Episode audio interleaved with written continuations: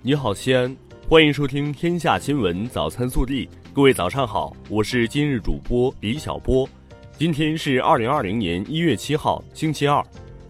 四号以来的大范围雨雪天气覆盖了我国北方多地，只有西安人还在苦苦盼望着预报中的初雪。对此，市气象台专家回应：西安城区没有降雪，主要是因为水汽和抬升条件配合不好。根据最新的气象数据，预计七号至十号全市以阴天天气为主，未来几天西安将难觅雨雪。首先来看今日要闻。国家主席习近平六号在人民大会堂同基里巴斯总统马茂会谈。习近平指出。新年伊始，世界上好消息、坏消息交织，不稳定、不确定因素增多。总统先生访华，正值北京迎来新年第一场雪。中国有句话：“瑞雪兆丰年。”我们有信心，二零二零年中国的发展会更好。本地新闻：近日，市发改委召开推进市级重点项目建设工作专题会议。记者了解到。相关部门已开辟绿色通道，为重点项目优先办理相关手续，确保一季度开工率达百分之三十以上。一月六号，抖音发布二零一九抖音数据报告，报告显示，西安与北京、成都、上海等一同入围二零一九抖音点赞最高的国内城市前十名。大唐不夜城不倒翁相关视频播放量超二十三亿次。西安大唐不夜城景点位列二零一九抖音播放量最高的景点首位。一月六号下午，市公交总公司举行西安定制公交新闻发布会，推出首批六条预售定制线路。这一新型公共交通模式通过西安公交定制平台按需进行选择和预订，乘客可享受一人一座、快速直达、舒适便捷的优质化定制出行服务。记者六号从西部机场集团获悉，二零一九年十二月份，在全球大型机场出港准点率前十名榜单中，西安咸阳国际机场凭借百分之八十九点零四的出港准点率，成为全球最准点的大型机场。记者昨日从市工信局获悉，第七批西安市中小企业公共服务示范平台开始征集，从即日起至二月七号。凡为中小企业提供信息服务、技术服务、创业服务、培训服务、融资服务等专业服务以及综合服务的法人单位，均有条件申报。昨日，西安市民热线管理办公室发布二零一九年十二月二十三号至十二月二十九号平台运行情况，热线平台共产生工单三万七千九百五十件，环比下降百分之三点五。其中，城乡建设类工单六千五百七十三件，位列市民投诉榜首。同时，供热方面的工单量增幅较大，环比增长百分之五十六。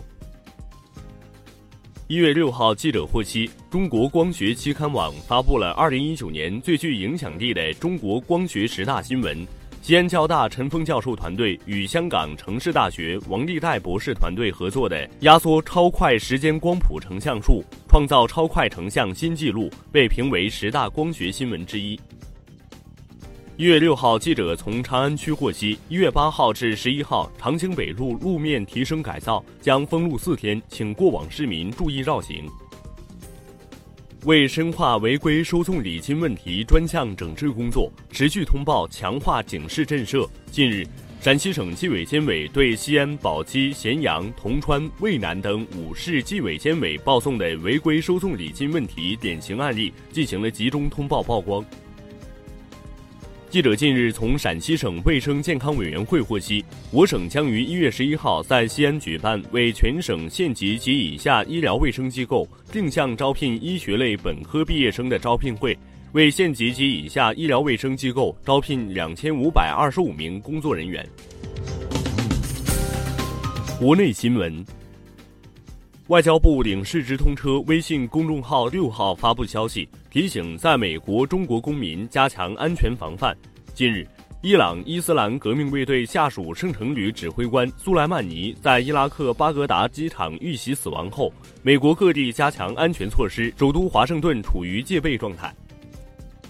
六号，华储网发布中央储备冻猪肉投放竞价交易有关事项的通知，出库投放竞价交易两万吨储备冻猪肉，交易时间为一月九号，这是今年以来第二次投放中央储备冻猪肉，合计投放量将达五万吨。记者六号从全国税务工作会议上了解到，二零一九年全国税务部门组织税收收入十四万亿元，同比增长百分之一点八。二零一九年全年累计新增减税降费超过两万亿元，占 GDP 的比重超过百分之二。日前，中央纪委国家监委公布专项整治漠视侵害群众利益问题阶段性工作成果。不忘初心、牢记使命主题教育开展以来，各整治项目共受理漠视侵害群众利益问题群众信访举报七点二一万件，全国纪检监察机关共查处漠视侵害群众利益问题九点八万起，处理十三点零一万人。数据显示。二零一九年一月至十一月，全国共追回外逃人员一千八百四十一人，其中党员和国家工作人员八百一十六人，追赃金额约四十点九一亿元人民币，有力削减了外逃人员存量。针对高速公路省界收费站取消后，部分车主反映通行费有所增长的现象，交通运输部公路科学研究院副院长李爱民六号分析称。撤站后，车辆通行费总体负担不会增加。二零一九年十二月一号，广州地铁十一号线沙河站施工区域发生地面塌陷，三人随车掉入。据广州地铁搜寻人员经过连日来二十四小时不断的搜寻，于一月六号凌晨在搜寻区域地下二十一米左右发现了一名失联人员遗体。经初步确认，该遇难者为罗姓失联人员。目前。其余两名失联人员的搜寻工作仍在进行中。记者六号从中科院南京地质古生物研究所获悉，一个由中国、澳大利亚、美国等多国古生物学者组成的研究团队，新近发现四亿多年前地球史上出现的首次生物大灭绝事件，仅发生在短短二十万年之间。这一成果为人类精准研究大灭绝的成因和发生机制提供了重要依据。六号，中国足协在其官网表示，决定建立联赛优秀中国籍球员技术档案库，首批共有艾克森等六十四名球员入选，黄子昌等八名球员被列入重点考察年轻球员名单。暖新闻，这两天白衣天使小姐姐昆明街头救活猝死少年的视频走红，这位白衣小姐姐就是云南省第二人民医院护士杨坤娥。大家不知道的是，白衣小姐姐自己也是传奇。十一岁前没上过学，随父母在昆打工，住牛棚、拾荒。十二岁父亡，随后母逝。在爱心人士帮助下，她通过自己努力完成学业。她成长的历程充满了励志和温暖的传奇，是一场延续了二十年的爱和希望的传递。微调查。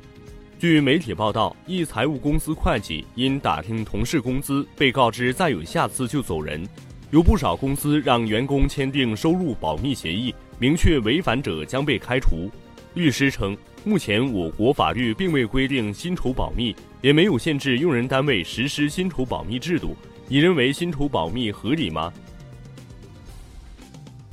更多精彩内容，请持续锁定我们的官方微信。我们明天不见不散。